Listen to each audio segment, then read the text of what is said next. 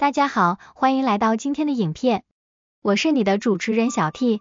今天我们将带你们进入一段恐怖惊悚的香港都市传说，你们准备好跟随我们走进那段神秘的九十年代，探索被遗忘的高阶鬼屋传说了吗？第一章迷失。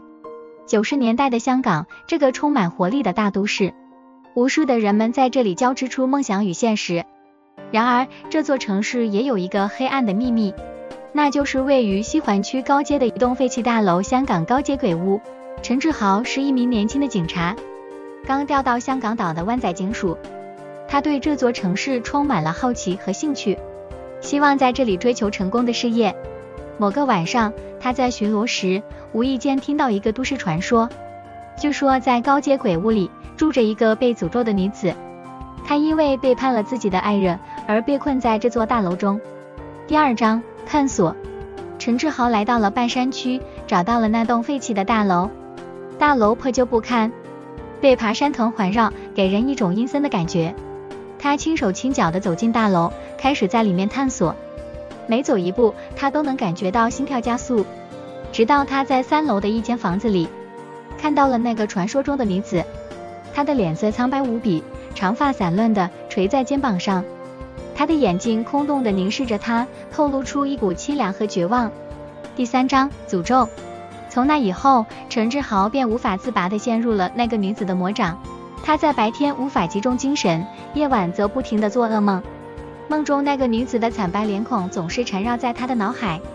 他知道自己已经被诅咒了，但却无法挣脱。他的同事们都注意到了他的异样，他的皮肤逐渐变得苍白无血色，眼圈也越来越深。就连他的笑容都变得痛苦而扭曲，在绝望中，陈志豪终于决定去找一位知名的道士求助。这位道士拥有丰富的阴阳两界经验，曾多次成功帮助被诅咒的人解脱困境。他告诉陈志豪，唯一解除诅咒的方法是找到那个女子背叛的爱人，将他们的心灵重新连接起来，让他们在灵界得到解脱。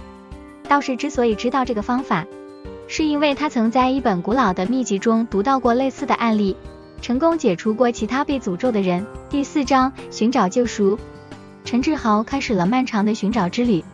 他在旧报纸上查阅资料，在传言中寻找线索，最终终于找到了有关那个女子背叛爱人的故事。原来他叫林子伟，曾是那个女子的未婚夫。在女子背叛他后，林子伟心灰意冷的离开了香港，去了美国。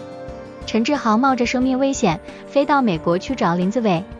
当他终于找到林子伟时，已是一个白发苍苍的老人。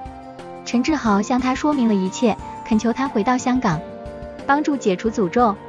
林子伟在听完陈志豪的故事后，矛盾住情感，最终决定回香港面对自己的过去。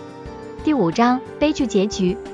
回到香港后，陈志豪带着林子伟来到了高街鬼屋。他们一起走进那个房间，看到了诅咒的女子林子伟。看住曾经深爱的女人，心中涌现出悲痛与怒火。他喊出女子的名字，试图唤回她的灵魂。然而就在此刻，女子突然痛苦的捂住胸口，嘶吼住变成了一团黑雾，瞬间消失在空中。原来诅咒的力量已经太过强大，无法解除。林子伟痛苦的喊住女子的名字，绝望的倒在地上。陈志豪看住眼前的悲剧，知道自己已无法摆脱诅咒的缠绕。最后，他在警署的同事面前，用枪结束了自己年轻的生命。他的死让所有人都为之震惊，却也让他们更加相信那个高阶鬼屋的诅咒。这就是我们今天带给大家的香港高阶鬼屋的惊悚故事。随着香港的发展，高阶鬼屋最终在二零零零年代被拆卸。然而，陈志豪的故事和在这个充满悬疑和高阶鬼屋的恐怖传说却一直流传下来。尽管新的建筑物已经在原址矗立，但每当夜晚降临，人们仍然绕道而行，以免再次唤起诅咒的阴影。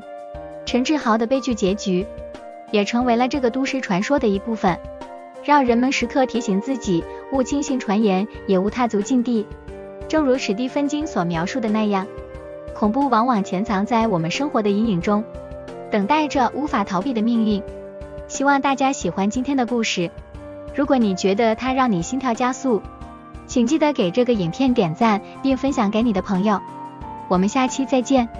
继续为您带来更多惊悚的都市传说。别忘了订阅我们的频道，让你不错过任何精彩内容。再见。